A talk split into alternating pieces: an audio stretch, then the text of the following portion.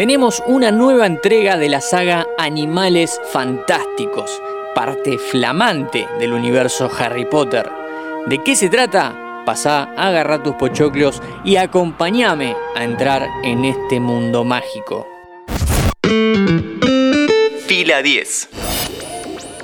Bienvenidos y bienvenidas a un nuevo podcast original de interés general sobre cine y series se estrenó la tercera entrega de la saga Animales Fantásticos, el spin-off del universo Harry Potter que sigue las aventuras del magisólogo Newt Scamander y la cuasi guerra civil en el mundo de los magos y las brujas. Al igual que en las otras dos oportunidades, dirige David Yates, hombre habitué en el cine de varitas y escobas ubicada temporalmente antes de los sucesos de la saga Potter, Animales Fantásticos, Los Secretos de Dumbledore o de Dumbledore para los pibes, nos cuenta la historia de justamente eso. Una versión joven de quien luego será el director de Hogwarts, persiguiendo y tratando de truncar los planes del malvado mago oscuro Gellert Grindelwald. Como no puede solo y como la saga no le pertenece, Dumbledore arma un grupo ecléctico de hechiceros, hechiceras e inclusive un muggle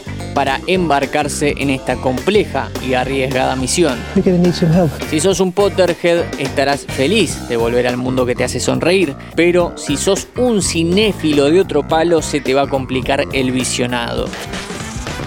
La película está protagonizada por el ganador del Oscar Eddie Redmayne quien vuelve a ponerse en la piel de Newt Scamander.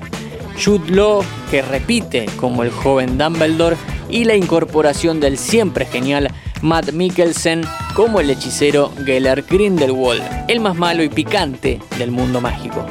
Vale aclarar que por este último papel ya pasaron tres personas distintas y no hace falta muchas explicaciones al respecto porque esto es magia y vale todo. Wingardium Leviosa.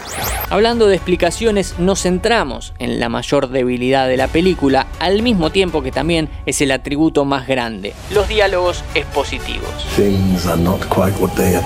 Como te contaba, esta es la tercera entrega de la franquicia y sin embargo funciona perfectamente bien en solitario. Las otras dos cintas no eran buenas, esa es la realidad y se notaba cómo se estiraba un concepto intentando que fuera una historia. La vida de Newt, descubriendo animales fantásticos como hobby y trabajo, la verdad que no era para nada interesante y ya desde la segunda película se empezó a mezclar esa idea con la historia de rivalidad entre Dumbledore y Grindelwald.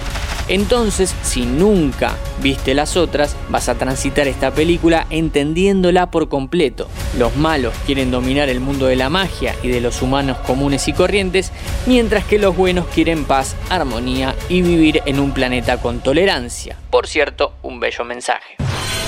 El tema es que todo esto lo entendemos con diálogos meramente explicativos.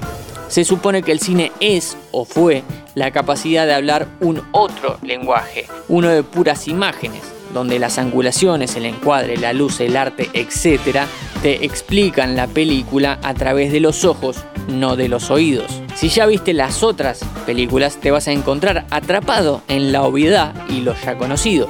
Si arrancaste por esta, te vas a encontrar con un film que te trata un poco de tonto. Más allá de esto, lo malo, se podría decir que la película es muy superior a sus antecesoras. El cambio de dirección en la aventura claramente favoreció al entretenimiento e inclusive, por primera vez en toda la saga, los animales fantásticos, los del título, tienen importancia y relevancia en la trama central.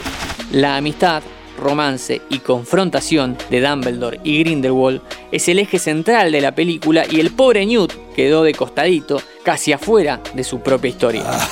Parece que la saga se vuelve a encaminar y la ruta da pie a que de ahora en más mejore la franquicia, porque resulta que aprovecharon que la cinta es mejor para no terminar la historia del cine te vas a ir sabiendo que el mundo mágico seguirá y que pronto tendremos una cuarta parte o segunda si tomamos a esta como un film separado del resto. Mi nombre es Matías Daneri y hoy te conté sobre Animales Fantásticos, los secretos de Dumbledore. Antes de deslizar para continuar con tus podcasts favoritos, seguí a Interés General en nuestro perfil de Spotify.